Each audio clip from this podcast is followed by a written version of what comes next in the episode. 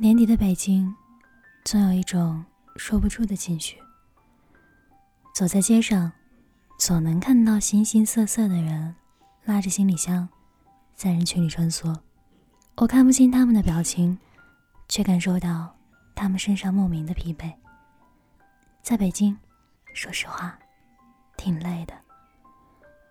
我和公司里的林姐关系很好，她大我七岁，来北京有三年了。我觉得他很有能力，但在北京，有能力的人太多了，所以他似乎也没有那么耀眼。林姐说，等年后，他就不来北京了，压力真的太大了。他觉得生活好辛苦啊。本来是打算来北京多赚点钱的。可是开销真的太大了，钱没攒到多少，还因为加班，积了一身的病。其实也是，在北京，没有谁是容易的。有个朋友为了公司的双十一目标，每天拼命加班，半个月就已经跑了四趟医院。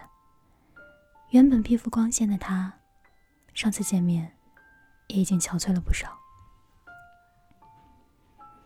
他说：“没办法，我们谁都不是天选之人，想赚钱，就只能拼命努力。不过好在现在已经有了些存款，所以那些辛苦也都值得了。我有时候其实也很纠结，拼命和赚钱之间。”到底应该怎么换算，才能达到一个平衡？那些笑着说没有关系的人，其实都会在某个瞬间突然的爆发。在北京的这些人，也并不是真的就想要留在这儿吧？他们也许只是把这儿当成了一个中转站，见一些世面，学一些东西。赚点钱，然后就回家。回家以后，过上相对安稳的生活，结婚，生孩子，陪在父母身边。收入不高，但开销也少。他们的生活不算富裕，但至少能够自得其乐。那些离开北京的人，就像……真的没有来过一样。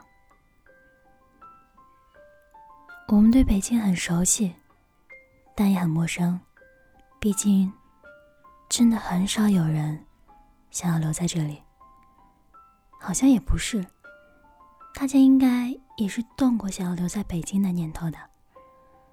可是，房子买不起，户口没着落，拿什么留在这儿？就凭一腔热血吗？早被时间耗干了。朋友萱姐，大我五岁，是我朋友里唯一在北京买房子的人。她和男朋友条件都一般，但凭着热忱，在北京打拼了五六年，自己有了存款，再加上父母的帮衬，也终于凑够了房子的首付。刚到北京的时候。他们住过六环外，每天天不亮就得起床，下班到家也都已经凌晨了。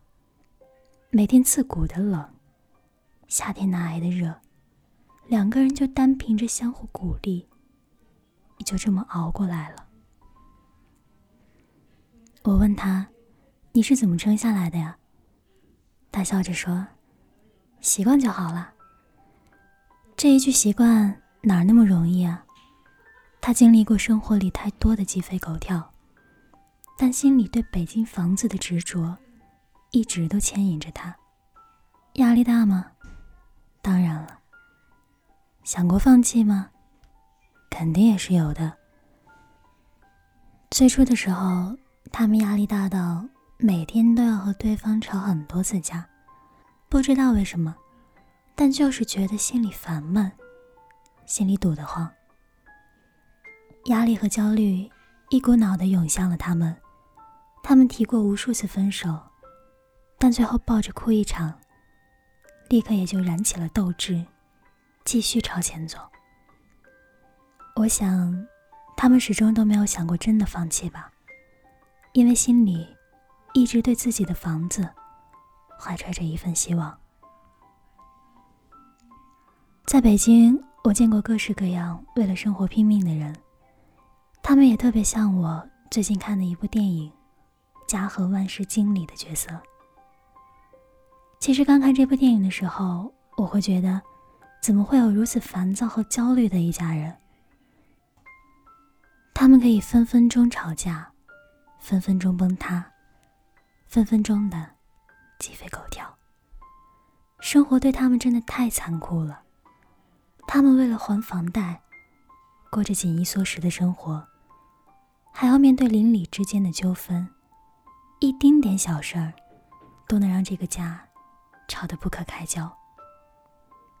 但他们心里一直都有着一个执念，那就是对面那一处海景的景色，它就像是灵丹妙药一样，给了这家人最好的慰藉。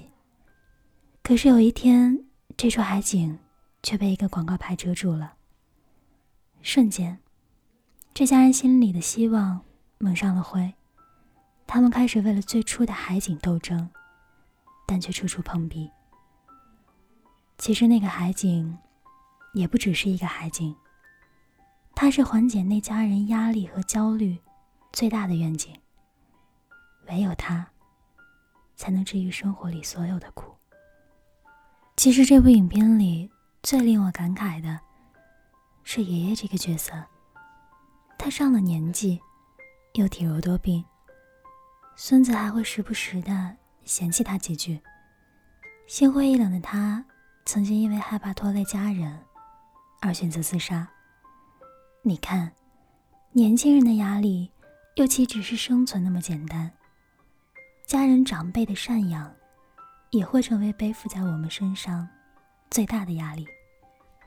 九零后的父母大都已经年过半百，但自己却在不同城市打拼。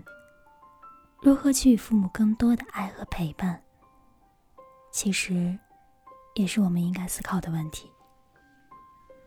前两天在微博上也看到过一个热搜：香港人为了买房，到底有多拼？看完之后，心里酸酸的。